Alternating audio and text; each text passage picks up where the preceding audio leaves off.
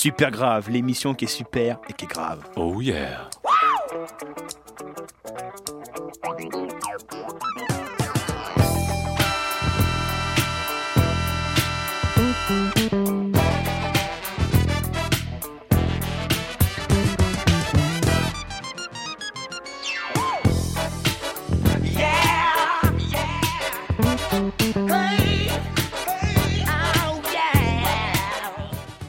Bonjour et bienvenue pour cette nouvelle émission de Super Grave. On est là sur Radio Brume 90.7 et Nebia Campus Corte 90.6 pour cette nouvelle émission quelque peu spéciale cette fois-ci puisqu'on a la chance, le privilège euh, d'avoir l'équipe euh, entière quasiment euh, d'un film, à l'occurrence sans voix, réalisé par Jonathan Placide.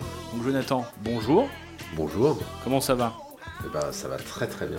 Mais tu connais déjà un petit peu toi le, le monde de la radio, tu avais fait des émissions avec moi. Euh, ouais, enfin des émissions, je crois que j'en ai fait une qui était sur les Wachowski. Et il me semble que c'est tout. Ah, c'est pas mal déjà, c'est pas mal. Donc Jonathan Placide, le réalisateur et co-scénariste. On a autour de la table Constance Savelli, maquilleuse, Bonjour. qu'on connaît bien ici aussi sur l'antenne de Radio Brume. Philippe Orlandini, Bonjour, scénariste sur le film, co-scénariste. Co-scénariste. Maxime, Bonjour, voilà, donc toi tu travailles sur le son. ouais, sound designer et musique aussi. Et Dieu sait si le son est important du coup dans le film Sans voix. Et l'actrice principale, Olga, Olga Placide, Bonjour, bonjour. qui elle a la large euh, comment dirais-je, responsabilité de porter quelque part euh, le, le film sur ses épaules. Eh oui. Eh ça oui. compte.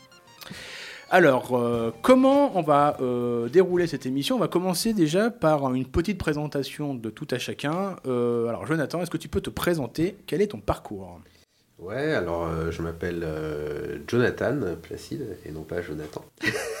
C'est vrai, tu es toujours appelé comme ça Et ouais, ouais, c'est vrai.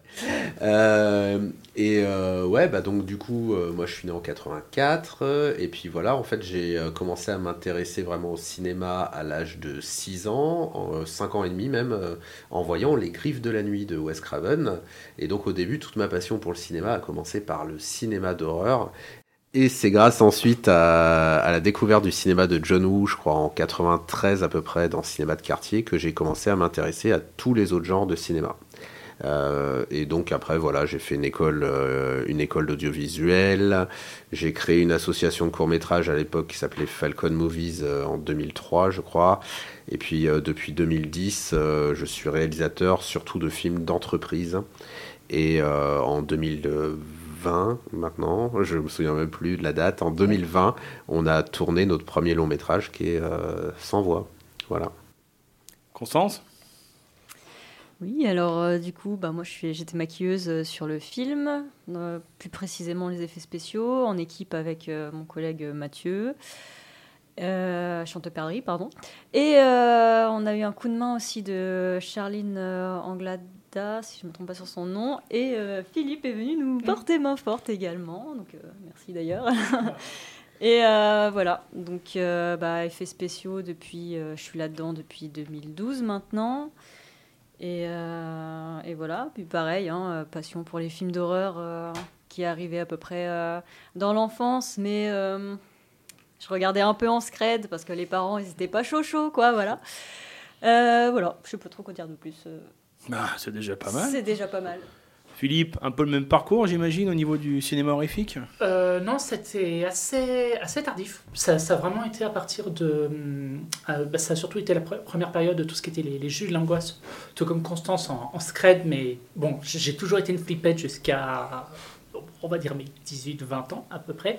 Et quand il y a eu le, le boom du DVD avec. euh, avec tout ce qui a été la- des, des classiques euh, italiens et des, films à l'ancienne, c'est là où j'ai vraiment, j'ai vraiment plongé dedans. Quoi. En même temps que- qu'il y avait eu le, le boom avec les, les slashers et tout ça. Et sinon, à côté, bah, je suis scénariste euh, semi-professionnel depuis bientôt une euh, vingtaine d'années à peu près. J'ai fait une école de cinéma, j'avais réalisé deux, deux courts-métrages. Et entre-temps, ben, j'ai essayé de faire, euh, de faire mon petit bonhomme de chemin, mais bon, vu qu'on est en France, tu sais ce que ça veut dire avec le fantastique. Quoi. On en parlera. On en parlera tout du long de l'émission. Maxime? Alors moi du coup j'ai été sound designer sur le film parce que je suis un son depuis euh, maintenant presque 10 ans et euh, on était plusieurs à travailler sur le film en, en son, mais initialement, j'étais pas dessus. C'est le premier sound designer qui, a, qui était en contact avec Jonathan, du coup, qui m'a donné le, le filon. Et après, j'ai commencé euh, petit à petit. Et, euh, et puis, que dire euh, J'en perds mes mots. Euh, T'es un habitué, toi, du cinéma horrifique de manière générale ou euh Alors, euh, je regarde pas tellement de films, mais la vie a fait que j'ai regardé plus de films d'horreur qu'autre chose, du coup, euh, manifestement. Sinon, je regarde pas tant de films que ça, mais les films d'horreur euh, m'inspiraient bien, même que ce soit en termes de musique ou de son, donc euh, j'étais déjà un peu. Je savais déjà un peu où fallait aller avec le film de Jonathan, du coup. Donc voilà, sinon le cinéma, euh, j'en regarde euh, vraiment occasionnellement, quoi. Olga Et moi, je suis Olga Placide. Je viens de Moscou.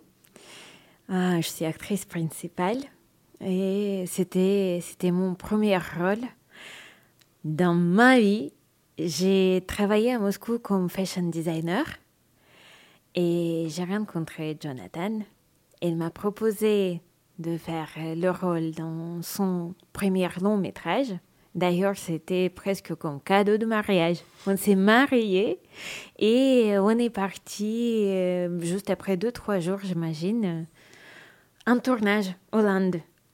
C'était, pour moi, c'était quelque chose, euh, bah, pour moi, c'est un cadeau le plus original que je pouvais imaginer. Ah, je savais pas, ouais, c'est une belle histoire ça. Oui. Ouais, une histoire d'amour euh, née sous le signe du cinéma. Après, euh, comme toutes les filles, euh, j'ai le goût le plus banal de chez banal. J'ai regardé que les comédies romantiques avant. Il n'y a Mais- de, y a pas de mais- choix, mais, mais, mais, mais maintenant, je peux dire que hum, un des genres de mes films préférés maintenant, si on parle de films d'horreur, parce que j'en ai regardé, je sais pas, centaines, milliers euh, pour, pour euh, préparer le rôle, c'est les films de maison hantée. C'est ce que c'est quelque chose en quoi je crois énormément, donc euh, c'est un de mes genres aussi préférés. Après, on dit que c'est un cliché hein, que le réalisateur couche avec l'actrice principale. Ouais, ouais, c'est mon côté euh, Luc Besson. euh, avec, euh, Je pensais du Dapato ou Rob Zombie, moi. bon, allez, on va parler un petit peu du coup euh, du film. Bon, on va commencer, Jonathan. Du coup, Euh, est-ce que tu peux nous expliquer un petit peu l'intrigue et le concept assez audacieux de- du film Sans voix? Oui, alors euh, du coup, l'intrigue de base, euh, c'est qu'on a une, une influenceuse qui est spécialisée dans les vidéos euh, de deuil euh, et qui, pour le coup, fait des, a une série de, vidéos euh, sur les maisons hantées euh, où elle montre que les maisons hantées ne sont pas vraiment hantées, voilà. Et un jour, elle décide d'aller dans l'une de ces maisons et de faire une vidéo spéciale dans, dans l'une de ces maisons pour montrer que la maison n'est pas hantée. Et pas de bol, et ben du coup, elle, elle est un peu hantée pour de vrai. Et là, ça va partir. On va avoir une petite course-poursuite, on va dire, euh, quelque chose comme ça sur le reste du film. Et euh, le concept euh, vraiment du film, c'est que, à part le début qui commence sur justement une vidéo de cette influenceuse où, elle parle, ensuite tout le reste du film est, sans aucun dialogue, sans voix, justement, d'où le titre. Et elle vient d'où cette idée de départ C'est entre vous deux avec, avec Philippe? Du coup, l'idée de départ, euh, à la base, c'est que euh, Philippe, il avait produit une, série sur laquelle j'avais fait deux épisodes euh, qui s'appelait Vision d'horreur. Et on devait faire un troisième qui, qui allait être sans voix. Sauf qu'au fur et à mesure, alors déjà on a eu des problèmes de prod sur le deuxième qui fait que on a un peu mis en stand-by la production de la série. Et en fait le troisième ça devait être sans voix, le troisième épisode. euh, et ce qui s'est passé, c'est qu'au fur et à mesure que je travaillais sur le traitement de sans voix, je me suis dit mais attends, euh, ça devait être un épisode de 20 minutes. Là, en termes d'écriture, on en est à 30, plutôt 40, plutôt 50 et tout. Et puis je me suis dit, bah en fait. euh, Et tu tiens un on- long métrage. Ouais, je tiens un long métrage, quoi. Donc, euh, donc voilà. Et donc, du coup, vous avez coécrit le scénario Et- ensemble. Ouais, d'une manière très, euh, très différente d'une écriture traditionnelle, on va dire. Et là, Philippe, peut-être je te, laisse euh, expliquer. D'accord, ok. Euh, ben, déjà, la différence par rapport à une écriture de scénario classique, c'est-à-dire que c'est on écrit un premier jet et ensuite quelqu'un repasse derrière ou apporte ses propres modifications. La seule différence, c'est que ça a surtout été dans la méthodologie de la construction du, du film. On a regardé des, des films d'horreur, films et séries, je précise bien, euh, après, euh, après euh, la, la vague 2000, 2010-2020 à peu près. Euh, et ça nous a permis de créer une sorte de, de canevas qui allait influencer les, les moments de tension du film pour construire quelque chose qui allait, comment dire, surprendre constamment le spectateur via des références que euh, n'importe quel cinéphile pourrait reconnaître ou connaître et que même, euh, même je le disais euh, dans, une des, dans une des interviews sur, sur YouTube, que Jonathan a, Jonathan pardon, a, totalement, a totalement digéré. Et je rectifie juste une toute petite chose dans ton, dans ton pitch. C'est pas juste la maison hantée où elle va croiser le monstre, c'est que la particularité, c'est que il croise, elle croise la créature au moment où elle s'endort et que le basculement avec euh, le sommeil provoque une sorte de basculement dans le fantastique avec l'apparition de la créature et la transformation en quelque sorte de la, de la demeure. Euh, oui, donc du coup, dans la méthodologie exacte, euh, en fait, ce qui s'est passé, c'est que quand on a maté plein de films d'horreur, à chaque fois, on se posait la question et on notait, on disait, attends, cette séquence, elle marche. Genre la séquence, je sais pas, de, du film A à 15, de 15 minutes 45 à 16 minutes 22, elle fonctionne. Et donc en fait, l'écriture, c'est une écriture montage. C'est-à-dire que on a notre pitch de film, on sait où on va, et ensuite, au lieu de passer par un stylo ou par un logiciel de traitement de texte, directement dans Adobe Premiere, j'ai inséré ces séquences de films d'horreur et je les ai mis de manière cohérente à former une histoire. Un Euh, peu comme un patron, par exemple, quand on fait un vêtement où tu te prends vraiment une base et à partir de là, tu peux. euh, Un petit peu, euh, c'est la méthode euh, Wish euh, des prévisualisations euh, Marvel, quoi. Tu vois, quand ils font, le- quand ils prévisualisent tout le film en 3D, Ou bah nous, on- et bah ouais. Bong Joon-ho, je crois qu'il travaille un peu comme ça aussi avec son iPad en montrant beaucoup de- d'extraits de, films, de peintures, enfin de, à, à ses équipes pour bien montrer, bien, bien leur faire comprendre ce qu'il veut réellement. Quoi. Mais là, la différence, c'est qu'on avait littéralement, on avait presque 1h20. On avait carrément 1h20 de film prévisualisé, quoi. D'accord, ok. je Voilà. vois. Oui, oui, donc du coup, c'est la question que je voulais vous poser après. Comment on écrit justement un film qui repose quasiment que sur le, sur le visuel en fait? Comment on écrit ça?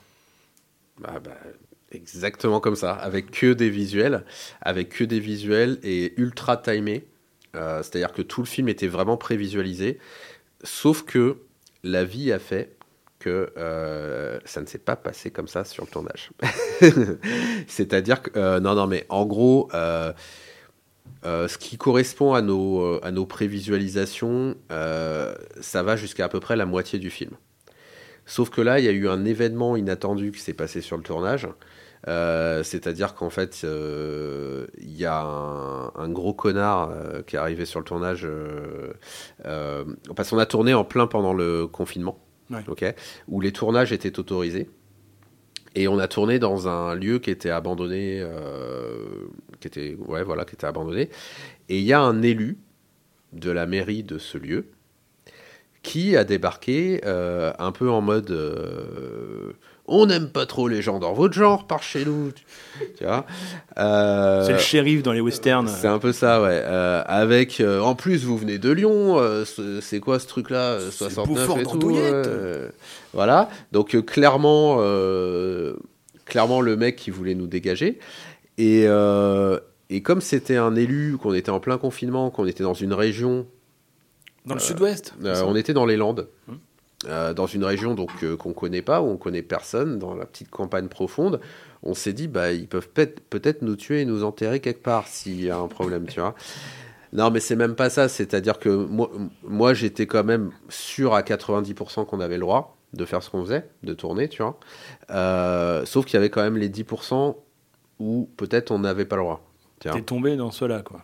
Et non, mais je me suis dit, étant donné que lui, il est en position de force, c'est un élu, etc., s'il nous file une amende, vu que j'ai dépensé tout mon fric pour le film, j'ai pas de quoi la payer. Euh, à l'époque, les amendes euh, euh, confinement, etc., c'était un truc qui s'élevait à, je crois, un truc genre 500 balles par personne. Étant producteur du film, j'aurais dû payer 500 fois euh, 10, j'imagine. Euh, donc 5000. Euh, et je les avais pas. Donc euh, au lieu de prendre ce risque, euh, on a euh, changé de lieu. à ce moment-là, on a eu des gens exceptionnels qui étaient monsieur et madame Dartiglong, qui, qui étaient les propriétaires du Airbnb qu'on avait loué, qui avaient un petit bout de forêt. Et en fait, on a complètement switché de lieu pour tourner dans cette forêt, etc. Et après, on a trouvé aussi un autre lieu vers Lyon. Mais donc, à partir de là, on n'a plus utilisé les prévises. Et euh, ce qui s'est passé, c'est que là, par contre, euh, tout en gardant en tête l'histoire, il a fallu que euh, j'improvise alors qu'on avait à la base un film qui était ultra préparé. préparé, quoi. Et justement, comment on finance un film comme ça? Comment on finance un film comme ça? Bah avec, Du coup, avec mon argent personnel. Donc, il faut savoir que le budget du film il est à peu près de 20 000 euros. Euh, donc ça, ça, c'est à peu près le budget du film, dont la moitié à peu près, c'est ça Constance? La moitié euh, part dans, le, dans les maquillages et le reste en matos. Et avec, le, avec une équipe euh, qui était en partie euh, bénévole. Mais quand je dis bénévole, c'est-à-dire bénévole avec un accord qui est que si demain on arrive à vendre le film et à le distribuer, euh, je redistribuerai à part égale euh, tout l'argent du film. C'est-à-dire que peu importe le poste, euh, par exemple moi j'ai plusieurs postes, euh, réal, etc. Machin, hein, euh, bah, je prendrai pas plus que, euh, que Maxime qui est un son ou que Olga qui est, euh, qui est actrice ou que Philippe qui est euh, co-scénariste. Tu ne feras pas une Danny Boone, quoi. Je, je- je ne leur ferai pas une Danny Boone. Je ne savais pas que ça s'appelait comme ça. Donc visiblement, je vois que tu le connais bien puisqu'il fait des blagues. tu travailles toujours un peu avec la même équipe en fait sur tes films. Euh, alors j'ai... euh, ouh, euh, on va rentrer dans un truc un peu polémique. non, non. Ça y est, on se frotte les mains. Euh, non, non, non, non. Euh, j'ai des gens qui m'accompagnent depuis des années. Euh, bah, Philippe, Constance, notamment. Il y a des gens qui sont nouveaux et avec qui on continuera de travailler.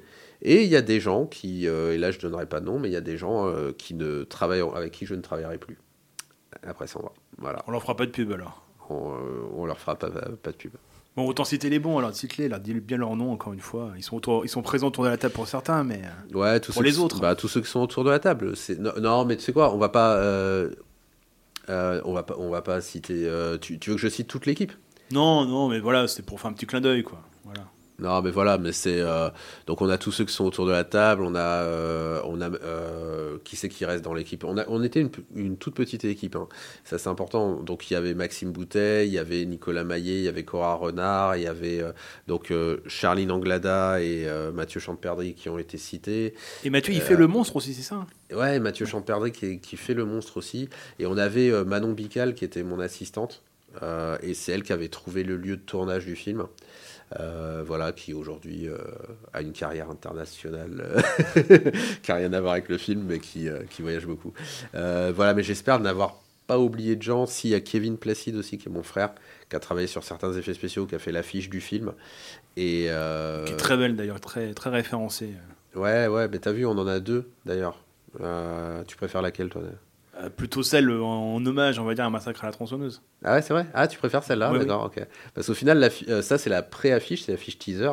Et après, il y a l'autre affiche ouais, où euh, le visage est mixé. Et c'est l'autre affiche ouais, qu'on utilise principalement. Bah tiens, puisque je, je parle de Massacre à la tronçonneuse, vous avez vu comme ça, au-delà des, des séquences, on va dire, prévisualisées, euh, qui ont servi de squelette à votre, scénario, est-ce que vous avez vraiment des références euh, tout de suite, euh, immédiates de base pour venir à ce, concept tous les deux? Ah. Eh ben écoute, pas spécialement. Il y a par contre... Alors déjà, il y a une référence qu'on a refusé d'utiliser totalement dans le film. On a refusé deux choses. C'est même deux références. On a refusé de y ait le moindre hommage à Shining euh, de Stanley Kubrick parce que euh, parce que j'estime que en fait euh, il y a trop d'hommages à Shining dans le cinéma euh, de manière générale, que ce soit le cinéma euh, horrifique ou même euh, on retrouve Shining dans des films qui n'ont rien à voir quoi. Je crois que Oui, Le nombre de parodies, euh, Mm. bah, Voilà, même Ready ouais. Player One dernièrement. Voilà, voilà. Et, euh, et euh, on a refusé qu'à euh, certains moments, la musique du film évoque la mu- des musiques de John Carpenter. Parce que j'estime que, pareil, ces dernières années, on a trop tendance dans la musique de films d'horreur à aller vers du John Carpenter. Ouais, c'est devenu euh, un, un gimmick, euh, musique électro. euh. Voilà. Donc on a refusé de faire ça. Euh, après, euh, je sais que c'est quelque chose qui est pas très apprécié des fois dans certains milieux cinéphiliques.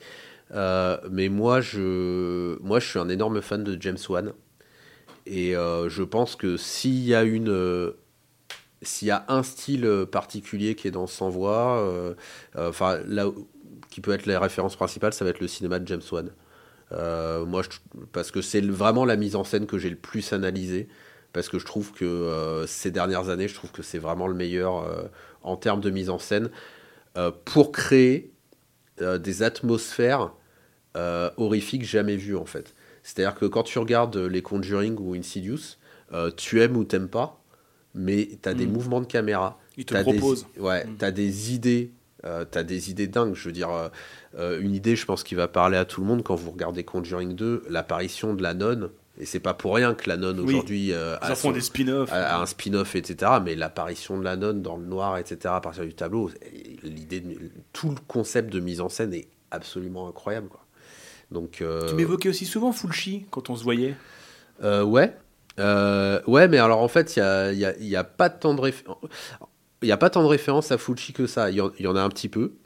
Oui, c'est euh, plus dans le, dans le fond, tu veux dire que dans la forme, en fait, dans l'idée d'une sorte de poésie un peu, un peu macabre. Ouais, c'est un truc que j'adore, mais euh, alors, comme on a dû un peu improviser aussi sur le film, la fin du film a changé. Et, et à la base, dans la fin de base du film, c'était un gros hommage à Fulci, ouais. Donc. On va rentrer dans les spoilers, là, sinon. Là... Non, mais si tu veux, allez, on peut rentrer un peu dans un spoiler, euh, mais c'est pas un spoiler, puisque du coup, c'est une fin qui n'a pas été utilisée, tu vois. Euh, mais du coup, euh, il y avait cette idée que lors de la confrontation avec la créature, le personnage principal enfoncerait un couteau dans le ventre de la créature et que là, euh, en sortant le couteau, on, aurait vu plein de petits vers blancs qui ah seraient sortis du, du monstre. Euh, voilà, ce qui est. Ce Comme qui dans Frayeur, oui. Exactement. Et justement, euh, tu évoquais un peu le, travail sur la musique. Maxime, alors comment toi tu as bossé justement sur le son? Parce que le son, on le dira jamais assez, mais c'est vraiment extrêmement important dans le, dans le cinéma horrifique des fois j'ai presque envie de dire même plus que le visuel. Et dans votre film, justement, il y a un, travail assez chiadé, assez osé, j'ai trouvé, sur le, sur le silence. Alors comment on bosse tout ça, justement euh, Alors déjà, on s'est un peu réparti les tâches avec, euh, avec les autres ingé sons, pardon. Donc moi j'avais certaines séquences, l'autre ingé son avait une autre partie et tout ça. Et, et euh, donc voilà, on s'est un peu réparti le travail. Et en fait, il fallait vraiment imaginer comment on pouvait rendre le son en fonction de l'image, évidemment mais comment on pouvait amener tel ou tel moment, par exemple tous les jumpscares que, que Jonathan voulait vraiment accentuer. Certains moments, il fallait marquer un blanc pour pouvoir l'emmener. Bah, par exemple, sur les dernières modifications qu'on a fait du film, il y a vraiment beaucoup de moments où je laisse vraiment des jumpscares tomber de manière random parce que bah, on s'y attend pas alors que ça est en plein milieu d'un blanc. Des fois, je vais plus l'amener s'il y a une musique. Euh, enfin, tout dépend vraiment du contexte et de l'image euh, qu'on va avoir, quoi. Donc il t'a vraiment dirigé vers, euh, vers ce contraste en fait. Bah, bien on, ça. on, avait quand même un peu une carte blanche entre guillemets, mais par contre il fallait quand même rester dans un thème euh, précis que Jonathan nous avait, euh, nous avait dicté un peu avant.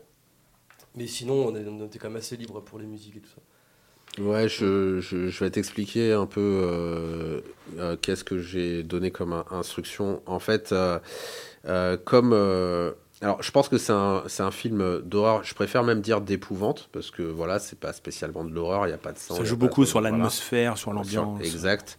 Et en fait, euh, je m'étais dit donc ça doit être pouvoir être vu par les gens qui aiment pas hmm. le cinéma, euh, ce cinéma-là, mais ça doit aussi pouvoir être vu par ceux qui aiment. Et le problème quand tu es fan de, euh, de films d'horreur, c'est que souvent tu sais euh, quand est-ce qu'un jumpscare va tomber. Ouais, tu connais les trucs et astuces. Ouais, tu dis, ah, là, ils ont coupé le son. Donc. Le chat va débarquer. Ouais, voilà. dans, à peu près 5 à 10 secondes, euh, je vais avoir droit à un jumpscare.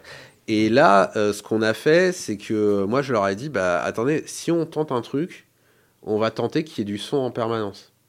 Parce que s'il y a du son en permanence, et eh ben, le moment où les jumpscares vont apparaître, et eh ben, personne ne va pouvoir les deviner personne va pouvoir se dire euh, là va y avoir un jumpscare parce que justement il y a du son en permanence. En fait, on a pendant tout le film, ce que j'ai essayé de faire euh, modestement, c'est de jouer avec des codes très très précis du cinéma d'horreur. euh, pour, euh, pour que ceux qui aiment ça soient surpris. Tu vois, je c'est pas sur le son, mais comme il est pas là, je me permets de le, le dire pour lui.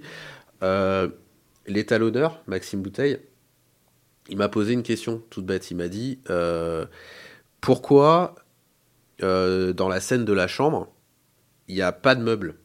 Parce qu'il y a toute une scène avec une chambre et il n'y a pas de meubles. Et il me dit, mais dans tous les autres films d'horreur, il y, a des le- il y a des meubles, il y a la lampe de chevet, il y a les trucs et tout. Et moi, je lui ai dit, mais parce qu'en fait, c'est le principe du fusil de Chekhov. C'est-à-dire que si je mets une lampe là, tu vas t'attendre à ce qu'elle se mette à clignoter. Tu doit forcément, entre guillemets, dans le flux de Tchekhov, servir. Si tu vois l'é- l'élément, na- narrativement parlant, tu sais qu'il va revenir à un moment donné. Quoi. C'est ça. Et en gros, je me suis dit, mais, mais là, euh, ce que vont se poser les, les spectateurs, enfin du moins les spectateurs habitués au cinéma d'horreur, ils vont se dire, mais attends, mais comment il va faire pour faire peur dans une chambre où il n'y a pas de meubles? Tu vois Oui, c'est vrai, ça marche vachement bien. Je me rappelle très très bien de cette séquence. Oui. Voilà, donc euh, c'était donc c'était le but. C'est pour ça que d'ailleurs, euh, comme on a tourné euh, la chambre, on l'a tourné chez moi, ça a été une grosse galère parce qu'on a dû enlever tous les meubles et tout. la pauvre Constance qui maquillait le monstre, elle était dans notre salon en train de préparer le monstre et il y avait des meubles de partout qui étaient entassés. Mais voilà, ouais, on a vraiment voulu jouer avec les codes et on a beaucoup joué avec les codes en termes de son.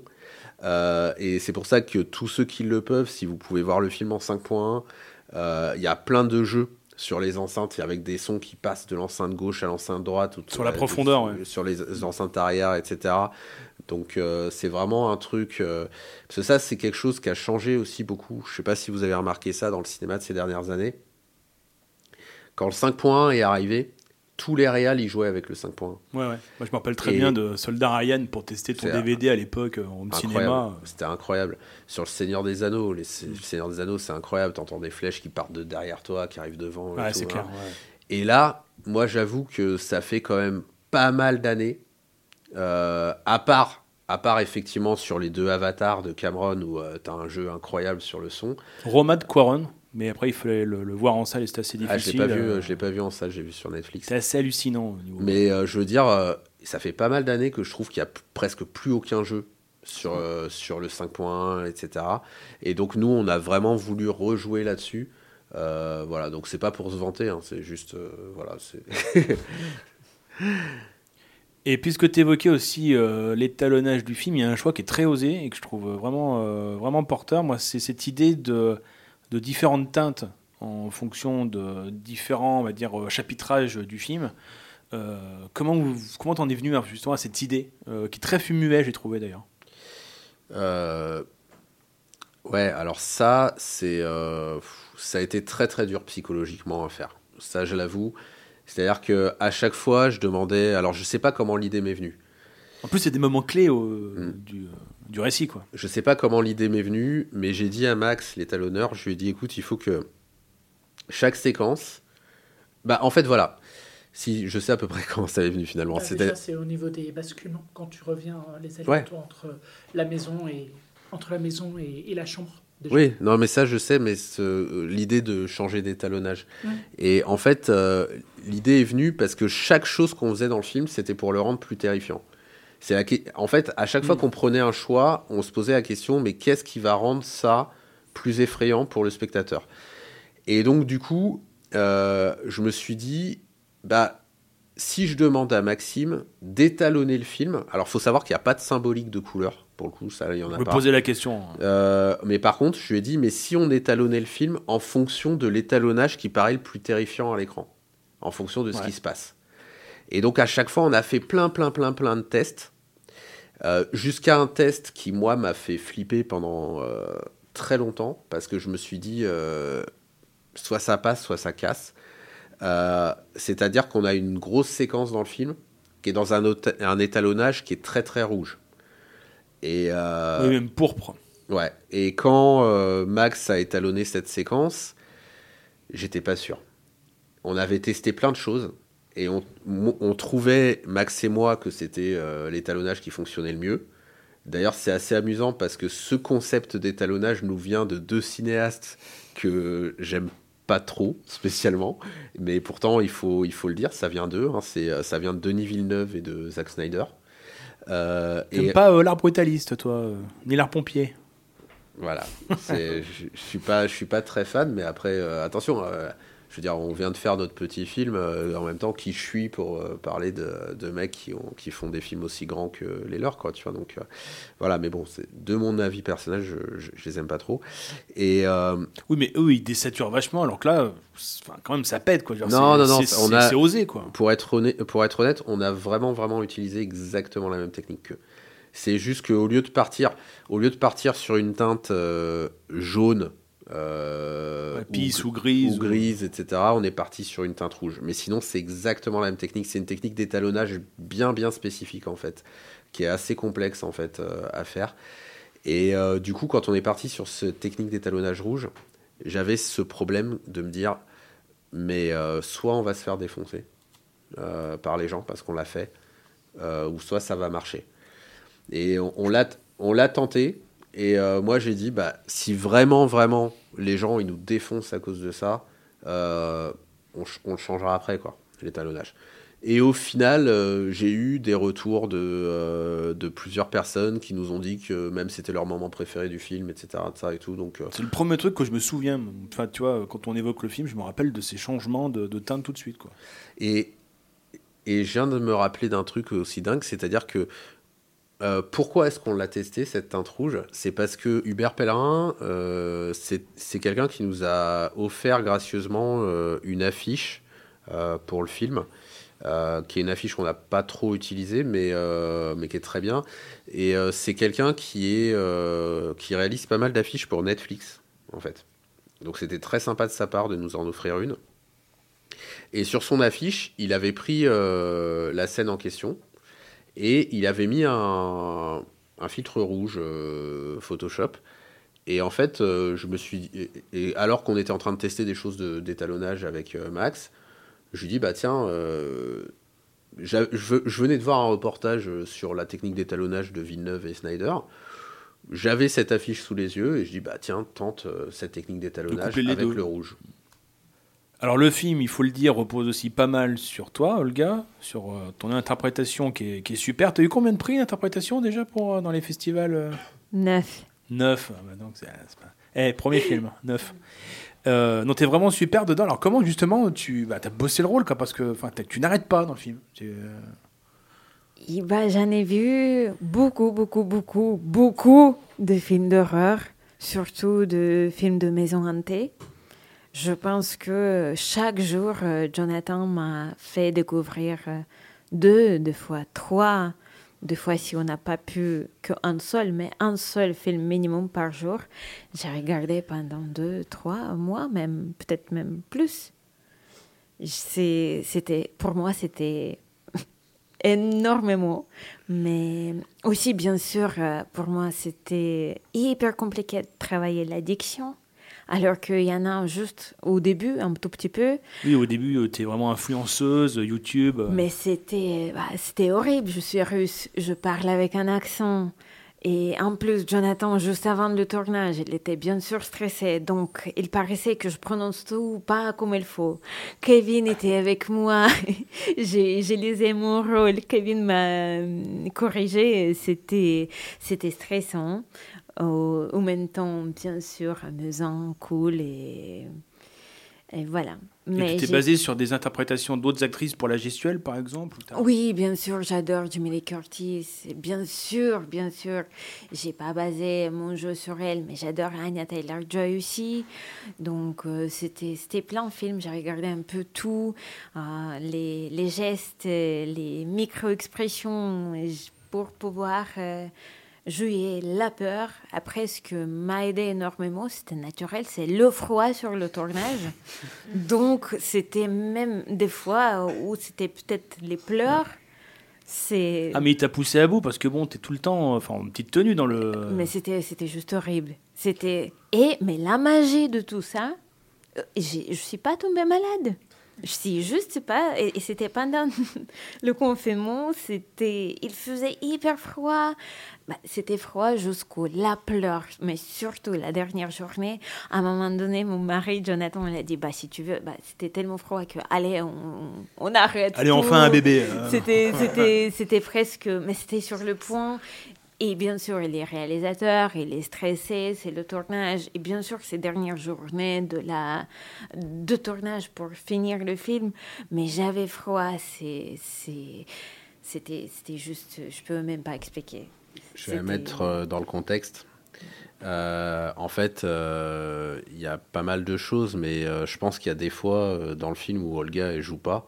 C'est-à-dire qu'il y a des moments où c'était même pas prévu, par exemple, qu'elle pleure. Ouais, c'est et, vraiment elle. Et elle pleure euh, parce que la- les conditions de tournage euh, sont compliquées. Euh, notamment, euh, il y a un moment donné dans le film où elle passe dans des ronces.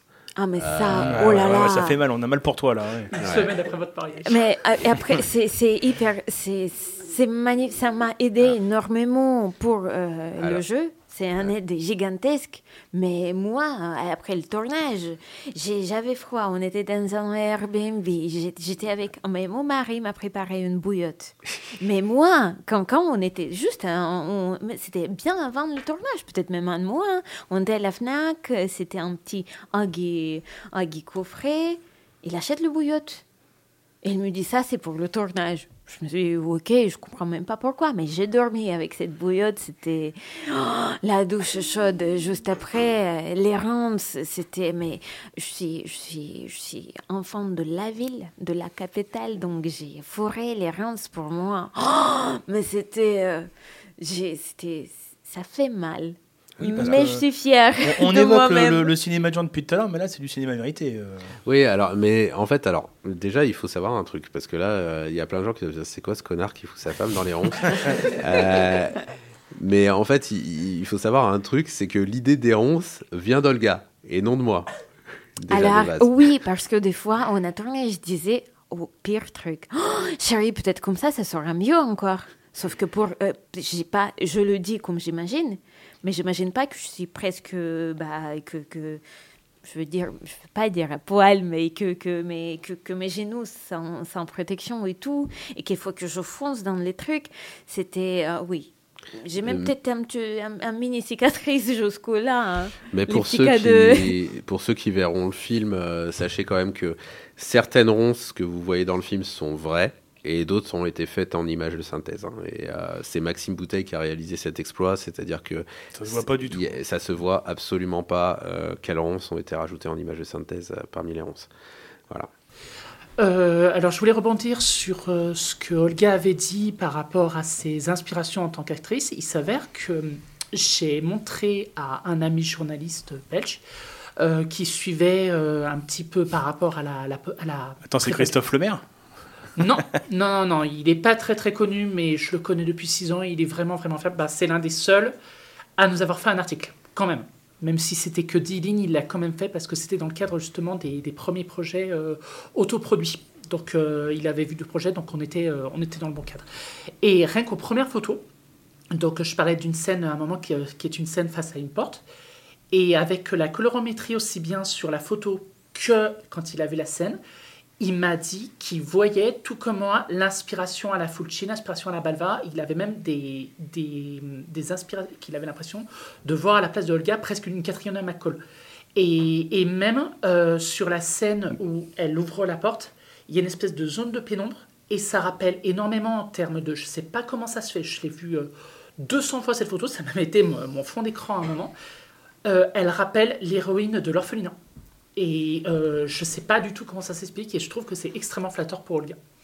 Et comment tu as travaillé justement avec euh, l'acteur qui fait le monstre? Parce que euh, c'est un couple de cinéma. euh. Alors, attends, on a juste une mini anecdote qui est très drôle quand même.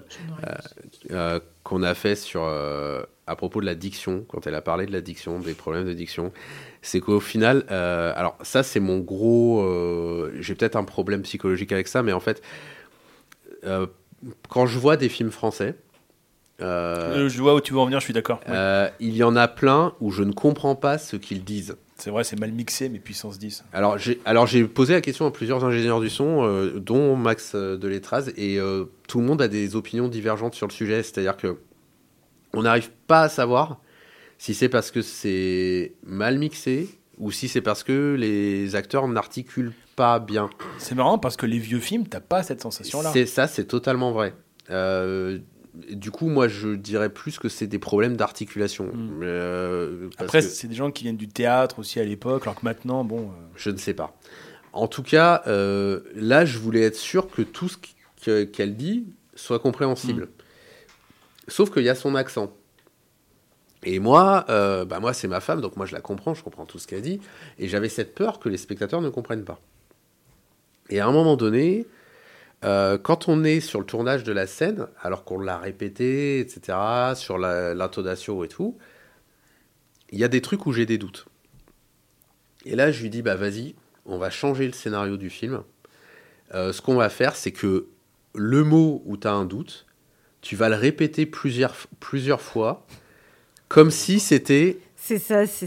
Ouais, Le a- mot ouais, alors- Mais c'est. alors comme si c'était euh, une erreur dans la vidéo, tu vois, parce que les Oui, autant youtubeurs, l'assumer, oui. ouais, les youtubeurs quand ils font des vidéos, des, des fois ils disent ah pardon, je dis une connerie et, et ils reprennent la connerie. Et donc du coup on l'a, on, on lui a fait jouer des trucs faux qui étaient vrais. Enfin voilà, je sais pas trop comment exprimer, exprimer Non. mais t'as compris le truc.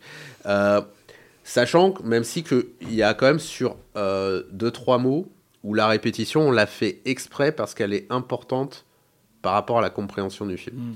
Et euh, au-delà de ça, il n'y a pas que euh, la prestation d'Olga. Il y a la prestation, alors euh, malheureusement il est masqué pendant euh, tout le film, mais il y a la prestation aussi de, de Mathieu Champerdry qui, euh, qui joue le, le monstre, qui en plus d'avoir conçu le monstre avec Constance, euh, euh, joue le rôle du monstre. euh, Et je pense qu'il fait quand même un travail qui est... euh, Un peu à la Doug Jones chez Guillermo del Toro. Il a une gestuelle, Ouais. il a un truc à lui. Ouais, ouais, et là pour le coup, il avait le champ libre. hein. C'est-à-dire que moi, euh, il m'a dit qu'il était. euh, Constance, aide-moi. Performeur. Performeur. il m'a dit qu'il était performeur et je lui ai dit, bah vas-y mec, euh, performe quoi. Donc là pour le coup, je l'ai très très peu guidé sur le monstre. Je voulais qu'il fasse ce qu'il sait faire. Et, et je pense qu'il a fait un travail exceptionnel qui a été salué d'ailleurs par. il, il a eu aussi un prix d'interprétation. Ouais, parce qu'il bouge vraiment comme un, un animal. Euh, il est en fusion à- dans des moments très précis avec le décor. euh. Ouais, et, euh, et au-delà de ça, alors, on a, aussi, on a aussi fait un petit effet spécial qui est, qui est tout con sur certaines scènes pour euh, accentuer ces, euh, la désarticulation du monstre. C'est que certaines scènes ont été filmées euh, à l'envers. C'était net. Euh, non, euh, non c'est une idée qui vient de, euh, de Hideo Nakata euh, sur euh, les films Ring Hmm. pour que la, la fantôme euh, elle ait une, une démarche ouais. désarticulée, bah, il l'a filmé à l'envers. Dégingandé. ouais. Et justement, Constance, alors toi, en tant que maquilleuse, euh, comment il t'a guidé, euh, John, pour, euh, pour la création du monstre? Comment on crée un monstre de cinéma, en fait, pour nos auditeurs? Euh, alors, euh, ben, on s'était vu euh, en amont. et il m'avait bah, déjà expliqué son scénario, expliqué un peu ce qu'il voulait et aussi les références de monstres qu'il voulait. Donc, on avait beaucoup parlé de, Clive Barker. Donc, nous, après, on avait montré pas mal d'images d'inspiration, je crois. Et euh, c'est un peu loin, du coup, j'essaie de me rappeler. On a fait un Photoshop à partir des Ah images. oui, voilà, c'est ça. Et du coup, ça nous avait donné un- une première, euh, première idée de comment sculpter euh, notre monstre. Ensuite, on a- avec Mathieu, on a fait des maquettes, on va dire, un petit monstre en miniature chacun de notre côté, et on a fusionné nos créations, et ça a donné, ça a donné le monstre qu'on a eu. euh, voilà. Euh, après, euh, au niveau de la couleur, bon, on a eu un petit, un petit, pardon, on a eu un petit changement au niveau de la couleur parce que on s'est un peu, enfin, c'est- de ma faute. C'est de ma faute. En fait, on avait des références et à chaque fois, ils m'ont montré leur moule du monstre et que je validais au fur et à mesure. Et en fait, sur les moules, il n'y a pas la couleur du monstre. Et moi, je validais, je validais, et puis je leur, et je leur disais, mais attendez, euh, moi, ce que je veux vraiment, c'est que ce soit votre meilleur travail, votre meilleur monstre et tout. Donc, euh, allez-y, même si vous avez des fois des idées qui vont pas, etc. Amusez-vous. Voilà. Et euh, en fait, dans ma tête, c'était amusez-vous, mais vous savez où on Ouais. va puisqu'on a les, Cadré. on a les, les croquis de travail, les trucs et tout. Et en fait, ce qui s'est passé, c'est que le monstre, il devait être blanc et il s'est retrouvé à être euh, vert. Et donc après, bah, ils ont raison. Ils m'ont dit, bah ouais, mais c'est toi qui nous a dit, euh, faites comme vous voulez, quoi, tu vois. Et moi, j'étais là, je fais, ouais, mais je pensais pas que vous alliez changer la couleur. Mais euh, et c'est pour ça, donc donc c'est clairement de ma faute là-dessus. Et mais par contre, c'est pas c'est pas pour c'est pas mal en fait. C'est-à-dire que ce qui s'est passé, c'est que comme j'ai raconté l'incident où on a dû changer de décor, etc., de ça et tout, et ben il s'est trouvé qu'en fait le fait que le monstre soit de cette couleur-là, et ben au final ça allait mieux Il pour le, fusionne, oui. pour le nouveau film qui prenait forme sous nos yeux. Avec le, niveau- le nouveau décor qu'on a dû. euh, qu'on a dû parce que le fait qu'il soit vert du coup il se il se confondait mieux avec la forêt et du coup on pouvait justement jouer sur cet effet euh, bah, animal comme tu disais tout à l'heure euh, et euh, bah oui c'était un mal pour un bien finalement euh. Et comment tu bosses justement avec le, directeur de la photo par rapport à. On sait, on sait que voilà, dans les maquillages ciné, euh, un bon monstre va forcément de pair avec un bon éclairage. Donc comment on travaille ça? Bah, dans l'idéal, il faudrait faire des, des tests euh, en amont, de toute façon. Mais ça, c'est vrai qu'on a. C'est toujours un peu compliqué de le faire euh, dans la réalité parce qu'on a souvent pas le temps, souvent pas. Du coup, voilà. Donc, euh, dans l'idée, l'idéal, ce serait vraiment de répéter euh, les scènes et les maquillages euh, dans les conditions comme on ferait pour un acteur. Voilà, ce serait ça, ce serait l'idéal. Comme c'est moi qui ai assuré le rôle de directeur de la photo aussi, du coup, qu'est-ce qui s'est passé? C'est que, bah, il faut savoir qu'en fait, le monstre, il coûte cher. Et en gros, et surtout, on a pris du retard. C'est-à-dire que le monstre, il a été prêt, euh, le final, il a été prêt la veille, quoi, Ouais. Là, du, tournage. Et si on faisait des tests, bah, du coup, ça nous coûtait euh, de l'argent encore supplémentaire de, de faire des tests. Donc, en fait, euh, ce qui s'est passé, c'est que moi, à chaque fois qu'on avait le monstre, euh, comme on avait, alors certes, on avait les storyboards vidéo, euh, euh, mais même au-delà de ça, si je voyais que l'angle prévu ne fonctionnait pas sur le monstre, on changeait en fonction du, du physique du monstre. euh, voilà. Sachant qu'il y a une anecdote, je sais même pas si, si En Constance- fait, c'est l'inverse. Tu t'es adapté au monstre et pas l'inverse, Ouais. au final. Ouais. Euh, je sais même pas si Constance t'es au courant de, de ce truc-là, c'est que ou si tu t'en rappelles, c'est que sur le premier jour ils avaient euh, ils avaient oublié de mettre l'arrière du monstre. Tu Ah sais, ouais il a un truc à l'arrière en fait. Ah Et oui, du coup euh, et du coup j'avais pas fait gaffe parce que j'étais tellement concentré sur mon cadre et tout. Ouais. Et donc du coup en fait il y a un plan, le monstre il est de dos et en fait il y a la fermeture éclair, euh, ça et tout.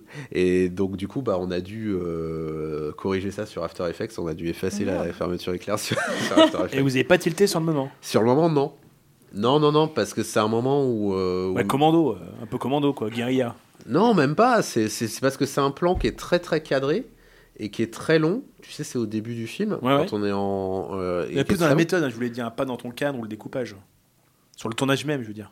Euh, qu'il avait. Non, bah non, je sais pas qu'il avait la fermeture éclair. Mais si, si, parce qu'en fait, Constance ou Mathieu, je ne sais plus. Après qu'on ait tourné, qu'on était en train de remballer, ils ont fait Oh non, on a oublié de lui mettre euh, l'arrière. Oui, aussi, il y avait un, un- détail euh, important, c'est que le, Mathieu portait des lentilles de contact euh, pour vraiment changer son regard, qu'il a l'air monstrueux, etc. Et bah, en fait, c'est des lentilles sclérales, donc qui prennent la totalité de l'œil et qui sont très difficiles à, porter. Enfin, tu peux pas les porter longtemps. Donc, au bout d'un moment, tu es obligé de les enlever.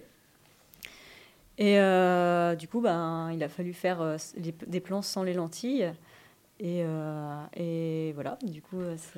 Ouais, bah en fait c'est ça, c'est-à-dire qu'en en gros, euh, quand il y avait les lentilles, on, en termes de méthodologie de tournage, du coup, on shootait tous les gros plans euh, du monstre en premier pour qu'il puisse ensuite euh, Les enlever retirer. les lentilles.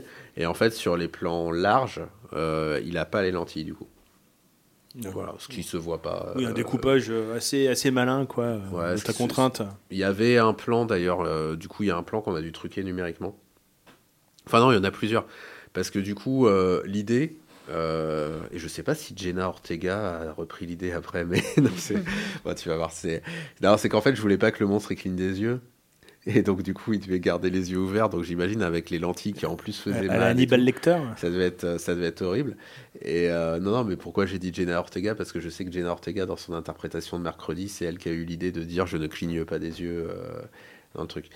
Et euh, bon, enfin voilà. Et du coup, il y a des plans qu'on a truqués numériquement parce qu'il clignait des yeux et donc on a dû euh, enlever le battement de paupières. euh, euh, de manière numérique et il y a aussi des plans où on a dû rajouter il avait pas les lentilles et donc du coup on a dû euh, prendre des, des images où il avait les lentilles, les caler euh, sur Photoshop, puis ensuite les mettre sur After Effects avec un tracking et tout le bordel. Enfin bref, on a, on a truqué pas mal de trucs.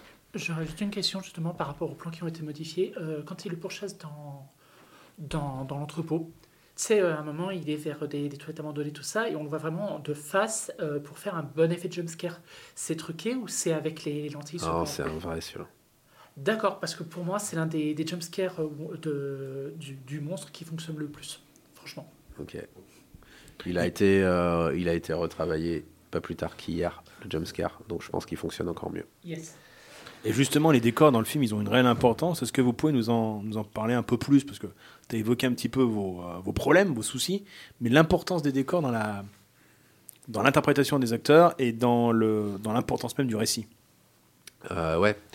Euh, bah, en fait, euh, j'ai été très très surpris. Euh, j'ai discuté à un moment donné avec un journaliste que tu connais, Raph, on va pas le citer, tu me le diras hors antenne.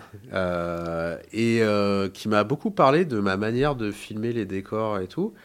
Et j'étais surpris qu'il m'en parle comme ça en termes de mise en scène. Et en fait, c'est un truc aussi dont on me parle beaucoup en termes de mise en scène. Alors qu'en fait, euh, c'est simple. Moi, j'ai grandi avec du cinéma un peu de tous les âges.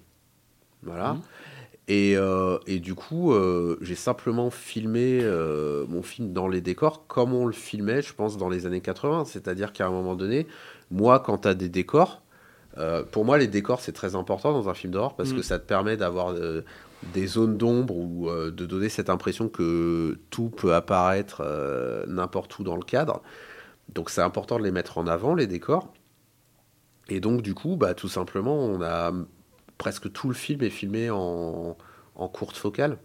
C'est-à-dire qu'en fait, Très si tu- claustro, du coup. Ouais, c'est-à-dire qu'en fait, si tu regardes, euh, si tu regardes le film, tu verras qu'en en longue focale, je sais même pas s'il y a euh, plus d'une dizaine de plans en longue focale. Presque tout est en courte focale. Pour, euh, pour justement mettre en avant les décors, les décors au maximum. Et on a essayé, grâce au design du monstre de Constance, on a vraiment essayé, de, comme tu le disais tout à l'heure, de le faire se fondre dans les décors euh, au maximum, comme s'il euh, était, il était partie prégnante de ces décors. En plus, vous évoquez Clive Barker, je me rappelle très bien le, toute la partie dans, dans l'urbex, entre guillemets, euh, lyonnais, euh, qui, est très, très, qui est très rond Ouais, dans mon ouais. souvenir. On pense vraiment à Candyman, avec le, le travail sur les tags, etc. Ça Ouais. marche vraiment, vraiment très très bien, ça. Ouais, ouais, d'ailleurs, dans les trucs qu'on a testés, euh, pendant un moment, je voulais mettre des, euh, des, des private jokes dans les décors. Euh, et il y en a une qu'on a enlevée, mais je, je t'en parle parce que je suis sûr qu'elle te plairait. Euh, je voulais que dans les tags, il y ait marqué euh, See you next Wednesday. Ouais, d'accord. Euh. John Landis. Exactement. Et puis je me suis dit, mais attends, mais le problème c'est que si on fait ça et qu'il y, a un- il y a un mec qui le voit, ça va complètement le sortir du film. Il va se mettre à exploser de rire et personne ne va comprendre pourquoi. Donc euh, du coup, on l'a enlevé. Mais il y a des euh, images euh, subliminales dans le film. Ouais. Ouais. Ça, c'est intéressant. Euh, alors, c'est intéressant pour deux choses. Moi, je, je- suis un énorme fan de l'image subliminale, à tel point que quand j'étais en art plastique au lycée, j'avais fait tout un travail sur l'image subliminale. J'étais allé dans le journal. Il y avait un article sur moi dans le journal avec mon travail sur les images subliminales. Je suis un énorme fan de ça, et effectivement, euh, dans tout le film, il y a des images subliminales. Je peux pas dire de quoi, mais c'est des images subliminales qui donnent un indice sur la fin. Sur du la film. fin, ouais. Et, euh, et euh, c'est dommage que Maxime Bouteille soit pas là avec nous parce que je trouve qu'il a fait un travail assez euh, spectaculaire sur les images subliminales dans le film. Parce que moi, je sais où elles sont, Ouais. toutes. Et chose rare sur un film, c'est que même en sachant où elles sont, j'ai tendance à pas les voir. Euh, Toi-même, tu les oublies. Ouais. Parce que en fait, son travail, il est tellement, euh, il, a- il est sur son travail sur l'image subliminale est tellement subtil que, euh, Moi, personnellement, je les ai pas vus. hein. ouais. Mais Ah, c'est, ça, à la milliseconde près, ouais. Même au, au montage son, je les voyais euh, difficilement. Fallait vraiment que Ouais. je laisse ma souris un moment. Ouais. mais en même temps, c'est ça le principe de Ouais, l'image ouais, subliminale, c'est que tu la vois pas et qu'elle s'imprime direct dans ton cerveau. Au-delà de ça, on a testé un truc et je sais pas si, bah, on doit pas être totalement les premiers à le tester. Non, Robert Zemeckis avait fait un truc comme ça.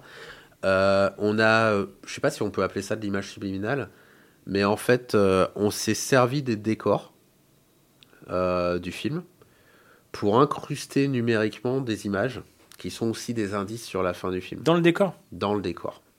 Dans le décor, il y a un moment donné où il y a des taches, par exemple, et si tu regardes bien, ben, ces taches vont former quelque chose, en fait, euh, de manière euh, assez subtile. Voilà. Et en fait, euh, c'est une idée qui m'est venue. donc là, pour ceux qui n'ont pas vu le film ou qui veulent revoir le film, c'est une idée qui, m'est- qui m'est venue en voyant Apparence de Robert Zemeckis où en fait dans Apparence il y a un fantôme, je spoil pas, hein, mais il y a un fantôme. Et à la fin du film, euh, l'actrice principale, donc Michelle Pfeiffer, elle est dans un cimetière et il y a la caméra qui se lève et qui montre des arbres.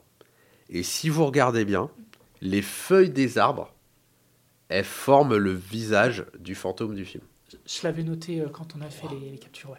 C'est euh, un truc euh, complètement incroyable. Enfin, là, c'est une, là, c'est une image à plusieurs millions, quoi. Mais, mais voilà, c'est l'idée, c'est ça. Mais justement, euh, l'idée de euh, l'héroïne qui est youtubeuse, Ouais. c'est en lien avec ça? C'est pour questionner l'image C'est le fameux, le fameux cliché, tu sais, enfin adage plutôt de, de Brian De Palma, tu sais, le, le cinéma c'est 24 fois le, le mensonge à la seconde. C'est ça ou c'est euh, plus dans l'air du temps ou, euh, Ah, euh, non, non, non, non, il y a, y a un vrai questionnement sur l'image. Euh, après, je sais pas, j'ai pas trop envie. Si, si C'est presque un film dans le film en plus, le- la partie YouTube. Ouais, la partie YouTube, mais tu, tu sais que même dans la partie YouTube, il y a des, vraiment des, y a des trucs cachés aussi. On a vraiment, on, on s'est amusé vraiment à cacher plein de détails horrifiques un peu partout dans le film pour ceux, pour ceux qui veulent revoir le film. Quelqu'un qui revoit le film une deuxième fois et qui veut faire attention aux détails, et ben il a plein de petits euh, Easter eggs, c'est comme ça qu'on dit aujourd'hui, euh, dans le film. Et il y en a dans la partie YouTube qui ont été très compliqués à faire d'ailleurs. euh, C'est un long travelling si je me souviens bien. Ouais, un- alors c'est un travelling numérique, ouais, la Oui. partie YouTube, ouais, ouais, effectivement. Et pour ton truc sur le questionnement de l'image, ouais, ça fait partie de ça. C'est-à-dire que au début, alors pour être honnête, et après je me suis dit non mais euh, tu peux pas prendre les spectateurs pour des cons comme ça. Mais pour être honnête, euh, au début du film, on, a- on écrivait au début inspiré d'une histoire vraie. tu vois, euh, qui est un peu le gag euh, des Cohen quoi sur Fargo. Gaspard Noé faisait le coup aussi dernièrement avec son climax en, en promo. Il disait que c'était un fait divers qui était arrivé. Ah ouais, d'accord, ah, Ouais, je ouais. savais pas, je savais pas du coup. Ce qui est complètement bidon et pipoté, mais euh, ça ouais, marchait, mais en même coup. temps, mais parce que comme les journalistes ne vérifient plus rien, tu, Bah oui. peux, tu peux écrire n'importe quoi. hein. Je veux dire, quand les frères Cohen ont dit que Fargo était inspiré d'une histoire vraie et qu'ils l'ont écrit sur l'affiche, euh, je veux dire, euh, il a fallu deux ans pour que quelqu'un comprenne que non, c'était un gag. Alors que c'est en plus un- une attention, quoi. C'est un manifeste pour dire il était une fois. Ouais, d'introduire justement à, à l'histoire. Exactement. Et du coup, euh, par contre, cette idée de la youtubeuse, etc., euh, ça nous, moi, ça m'est venu en fait euh, d'un de mes films d'horreur préférés, si ce n'est mon film d'horreur préféré, qui est L'antre de la folie en fait de John Carpenter. Je connais pas. Et, et du coup, parce que j'adore cette idée. alors, c'est pas, ça n'a rien à voir avec YouTube. Après, YouTube, c'était pas juste pour être dans l'air du temps, mais j'adore cette idée de mettre un personnage cynique Euh, euh, qui, qui pense que les événements surnaturels n'existent Hmm. pas et de le mettre face à des vrais événements surnaturels. Et ça, c'est une idée vraiment que j'adore.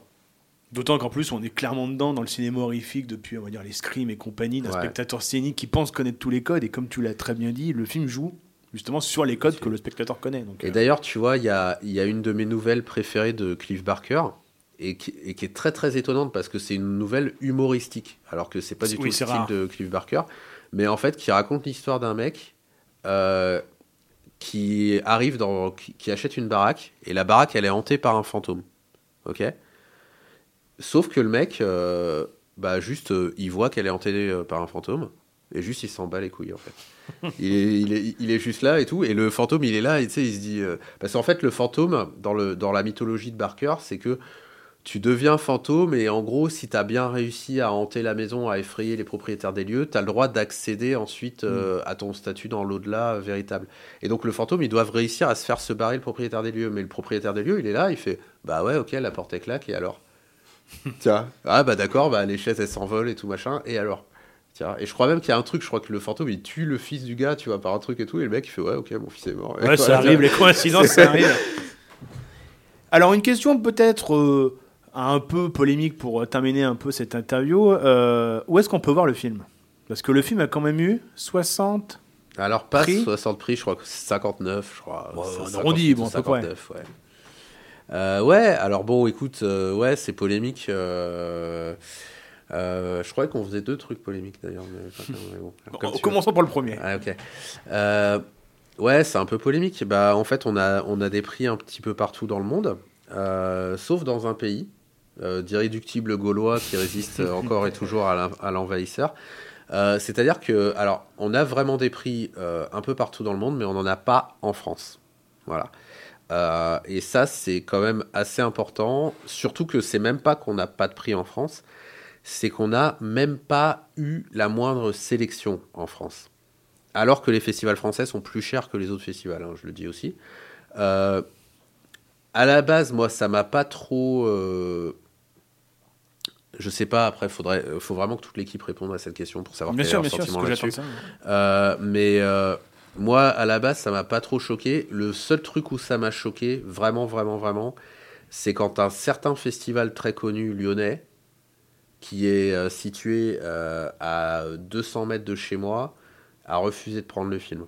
Alors que le film, il rentrait dans tous les critères du festival. Et qu'il n'a pas pris le film euh, pour mettre à la place euh, des films qui venaient de tous les pays sauf la France, tu vois. Et là, je me suis dit, bah, euh, moi, je comprends pas. Je me suis dit, en fait, je comprends pas le rôle des festivals et le rôle même des, des journalistes de manière générale. Parce que si, à part toi et, et deux, trois autres, les journalistes refusent de parler du film aussi. Donc, euh, moi, je comprends pas parce que le concept même d'un festival ou, de, ou du métier de journaliste, c'est au contraire De voir de tout. de voir de tout et d'aider aussi les films à se faire. Je veux dire, tu vois, tu as la, situation, la, la citation très connue de Ratatouille euh, à la fin où euh, il Mm. explique le rôle de critique Ouais. et où il dit que encore plus quand c'est quelqu'un qui démarre dans le milieu, le rôle du critique est encore plus de l'aider. Et en fait, c'est tout l'inverse. C'est-à-dire que euh, si on avait fait un Marvel, que ce soit pour en dire du bien ou du mal, tous les journalistes en auraient parlé. Et euh, là, euh, il y a un refus total de, euh, de parler du film. Il y a un refus total des festivals français de le prendre.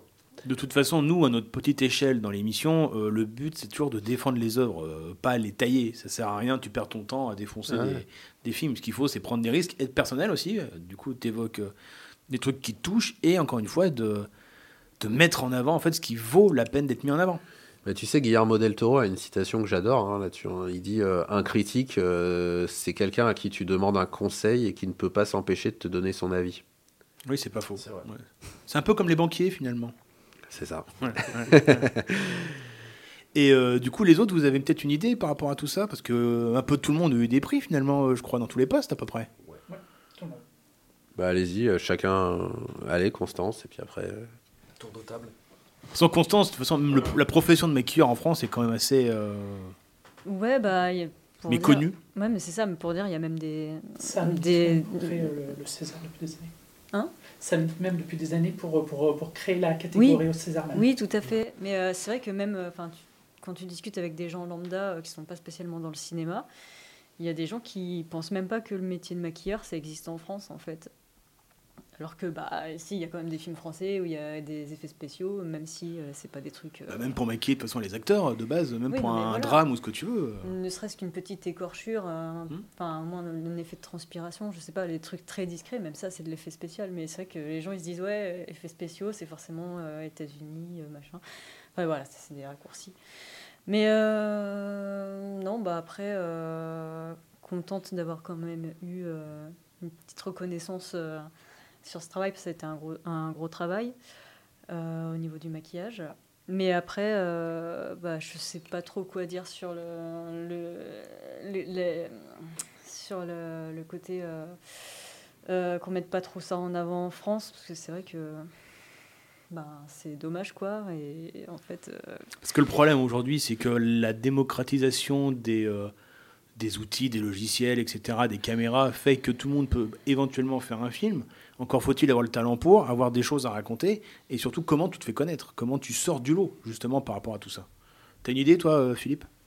Ben, je pense que la, première réponse est, comme, de, comme dans certains domaines, de, le piston. Euh, je ne vais, je vais pas utiliser le terme fils ou fille d'eux parce mmh. que, bon, ben, parce qu'il y a, ça peut avoir une mmh. connotation péjorative. Moi, je suis d'accord avec toi. Hein. de partout, ça marche, hein, dans n'importe quel domaine. Hein. Non, tout à fait. Et encore, euh, tu as, quelques exceptions où tu as même des, des, fils et des filles d'eux qui tentent mais qui n'y arrivent pas forcément. J'ai pas d'exemple tout de suite en tête, mais euh, je suis sûr qu'il y a quand même eu des, des, des ratés pour certains.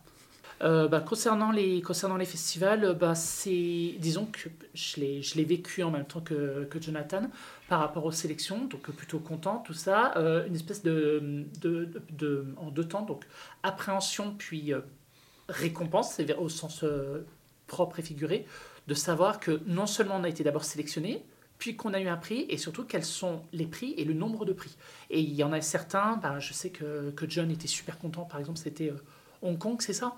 On en avait eu plus d'une euh, dizaine, un truc comme ça. Donc c'était la, récompense. Euh, la récompense et puis Hong Kong, quoi, c'est une terre de cinéma et d'imaginaire. Ouais, encore plus, encore plus. Et je crois justement c'est, celle qu'on préfère. Hein. Nous, euh, je veux dire, je, dire tu l'as dit, tu viens de genou, donc. Voilà, c'est ça. C'est-à-dire que à un moment donné, tu vois, on a eu un prix à, un festival hollywoodien, tu vois. Bah, j'étais content. Ah oui. J'étais content. Mais je me suis dit, en fait, pour de vrai, ce qui me fait le plus plaisir, c'est Hong Kong. Vraiment. Parce que moi, c'est euh, tout le cinéma que j'aime, il vient de là. Et euh, y a, je, je, me permets en fait d'intervenir parce qu'il y a un point qui peut être très très important que les auditeurs sachent. Et euh, parce que je crois que quasiment tout le monde l'ignore. il faut savoir que il existe à peu près 4800 festivals de cinéma dans le monde. Euh... Dont la moitié drivé par Thierry Frémaux, euh, il faut quand même le dire. Euh, non, mais c'est très important de savoir ça. Et surtout sur les 4800, il faut savoir qu'il y en a peut-être moins de 50 qui sont gratuits. Ça veut dire qu'en fait. Euh, oui, pour inscrire un film, en fait, pour concourir, il faut payer. Il, faut payer. Et ça, c'est quelque chose que les gens ignorent, y compris moi. C'est-à-dire que quand le film était terminé, je me suis dit génial, on va l'inscrire dans le festival. Je pensais pas qu'il en existait autant. Et surtout, je pensais pas qu'ils étaient tous payants.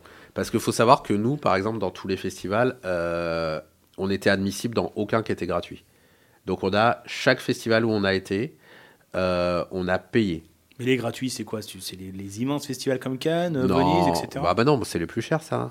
Non, parce que je te pose la question de manière complètement ingénue, parce que dans, dans, la communication autour de ces festivals, euh, l'idée, c'est de dire n'importe quel film peut être euh, mis en avant. C'est totalement faux. Du moment qu'il est présenté, donc c'est du pipeau. C'est 100% du pipeau.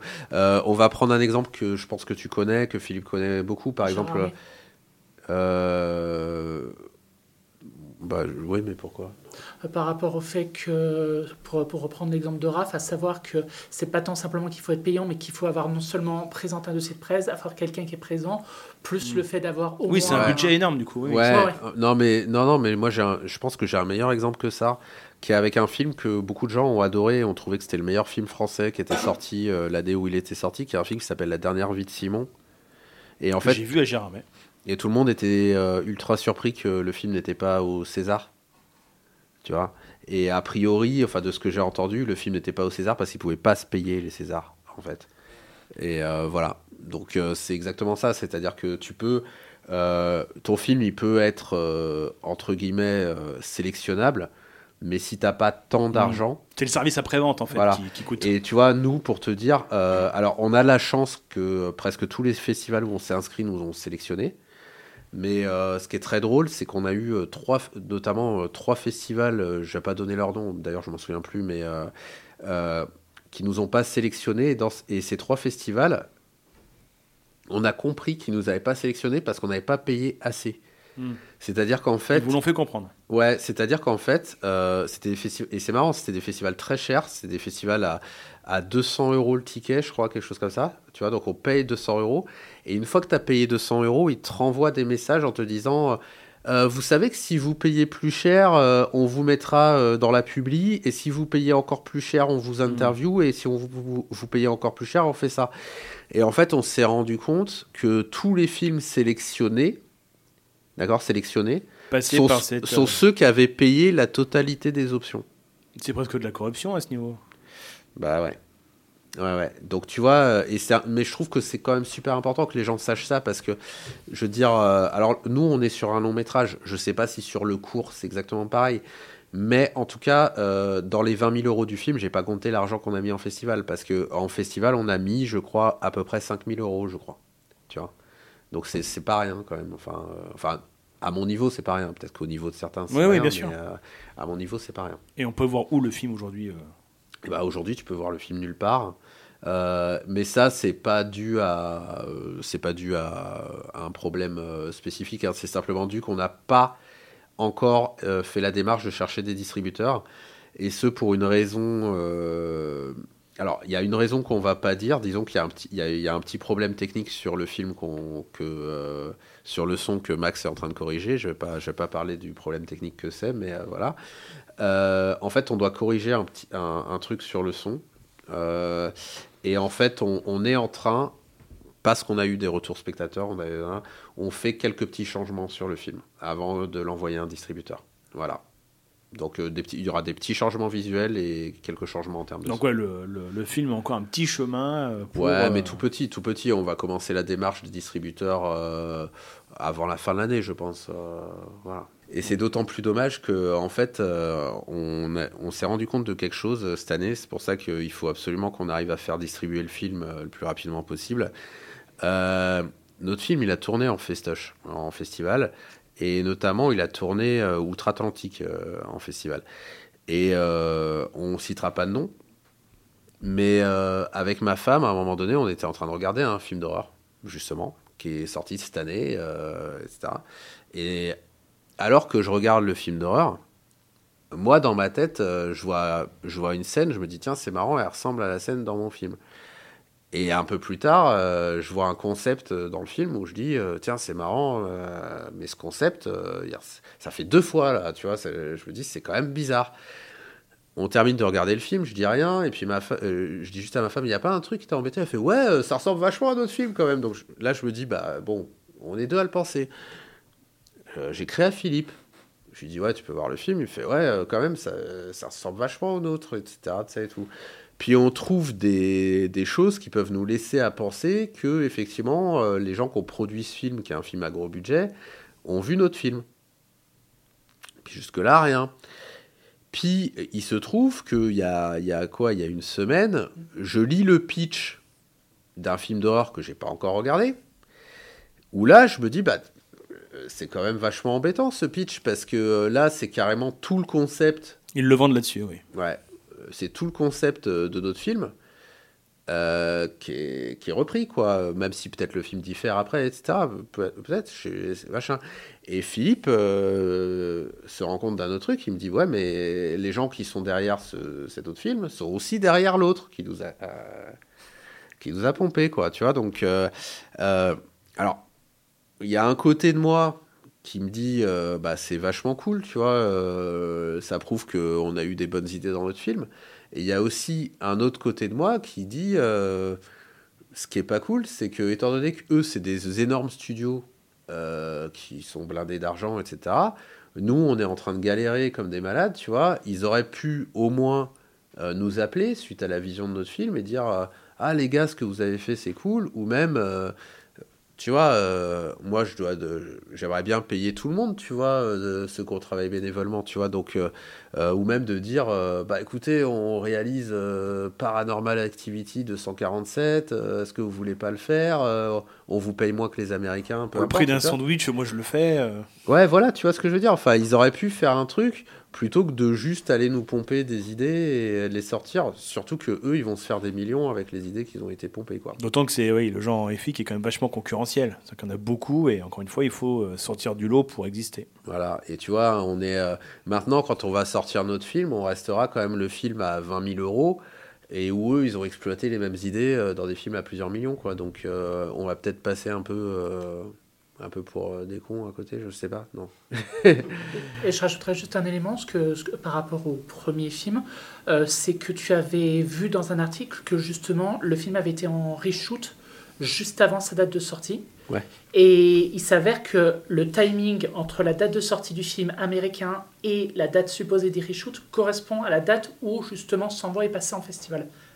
Donc euh, le, le doute est encore plus, encore plus étrange quoi. La vérité est ailleurs. Alors justement, quels sont vos futurs projets à venir À tous et à toutes? Eh ben, Commençons par, par ces dames, tiens. bien sûr. Ah, là, on est en train de tourner un nouveau film.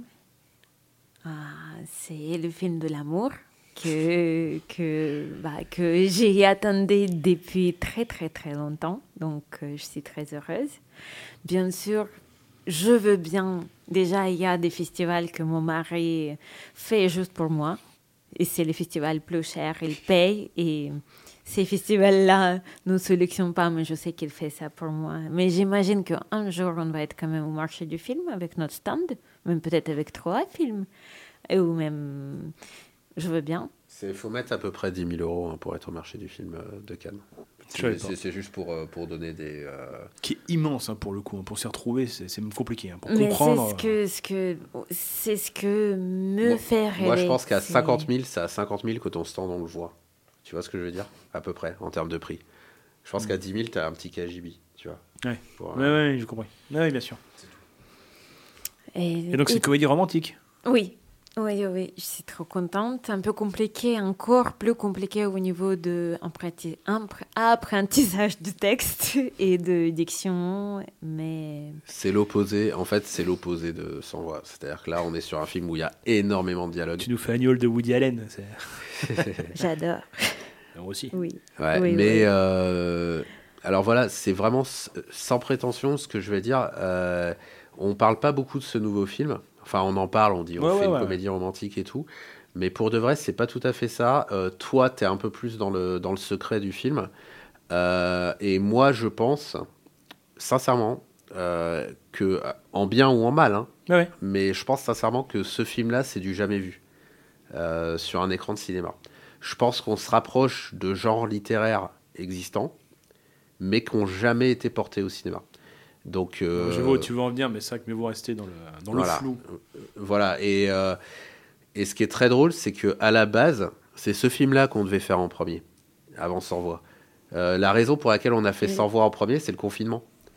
Euh, parce que comme ce film, il se tourne dehors, euh, en grande majorité, on voulait pas avoir des gens avec le masque et tout le bordel. Donc euh, du coup, euh, c'est pour ça qu'on a fait Sans Voix en premier, ce film-là en deux, et, euh, et ce qui est et peut-être, peut-être, donc là c'est le, on a, on va peut-être tourner un troisième film pendant le tournage du deuxième.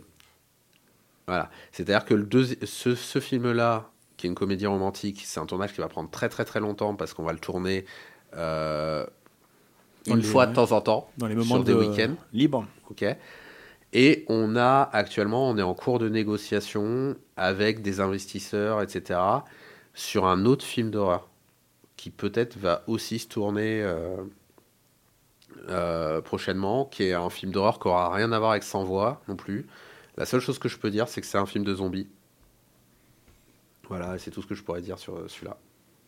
Wait and see, comme on dit. Voilà. Constance?